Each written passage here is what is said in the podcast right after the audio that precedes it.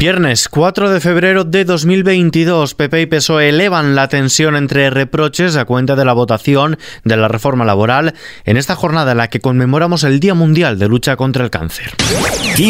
Noticias con Ismael Arranz.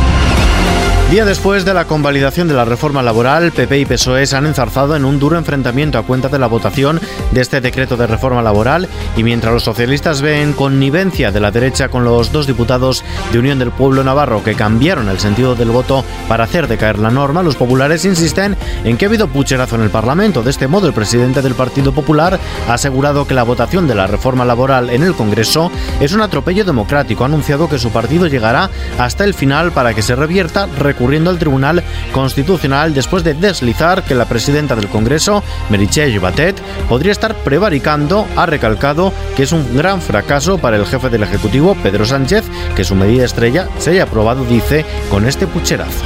Es muy grave que Sánchez, después de una subasta y un zoco de apoyos parlamentarios, haya visto cómo sigue dependiendo de los radicales de Bildu y de Esquerra, porque no hay geometría variable que ya aguante este gobierno de tramposos.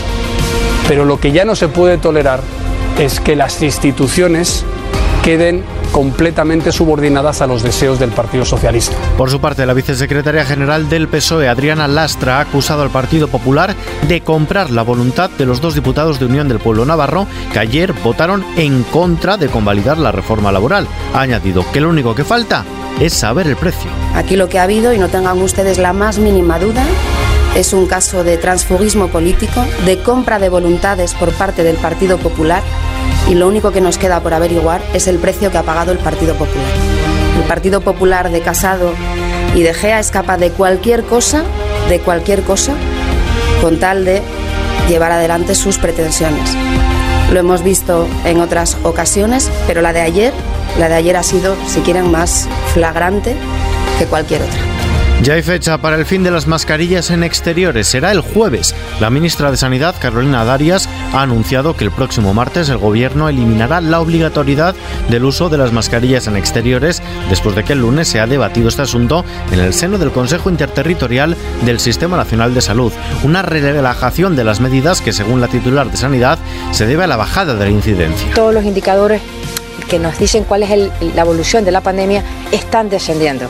Piensen que en incidencia acumulada llevamos más de un en torno a un 30% de descenso. Más cosas, hoy es el Día Mundial contra el Cáncer, una enfermedad que provoca un coste económico superior a los 10.000 euros entre gastos directos e indirectos al 41% de las familias españolas que padecen esta enfermedad, lo que podría ser inasumible para cerca de las 30.000 personas que son diagnosticadas de cáncer y estar en paro, son autónomos o su salario se encuentra por debajo del mínimo interprofesional.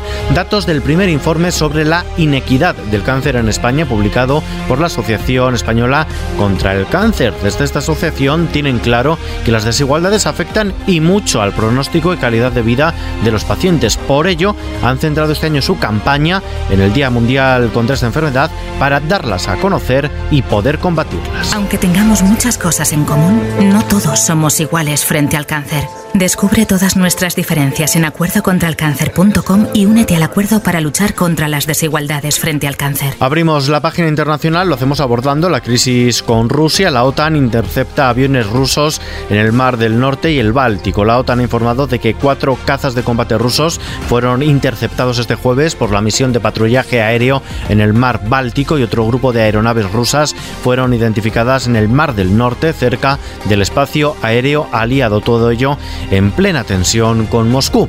En China, Xi declara inaugurados los Juegos Olímpicos de Invierno. El presidente chino Xi Jinping ha dado el pistoletazo de salida a los Juegos Olímpicos de Invierno de Pekín 2022 en la ceremonia de apertura del evento celebrada en el Estadio Nacional conocido popularmente como El Nido. Los Juegos están marcados por las estrictas medidas de prevención por la pandemia de la COVID-19 y también por el boicot diplomático impulsado por Estados Unidos en respuesta a los supuestos abusos de los derechos derechos humanos en China que su gobierno niega y al que se han sumado también países como el Reino Unido, Australia o Canadá.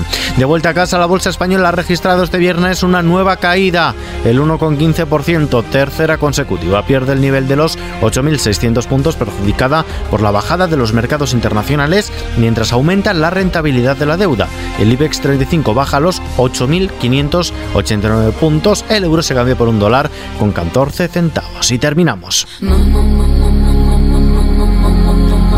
Tras triunfar en el Benidorm Fest con este Ay Mamá, Rigoberta Bandini da el salto a las librerías. Paula Ribó debuta en la literatura con el libro Vértigo, como un relato honesto y certero sobre la crisis de los 30 y una autoficción en la que su autora describe de forma intimista qué se siente al decidir cambiar de vida. El libro saldrá a la venta el próximo 7 de abril.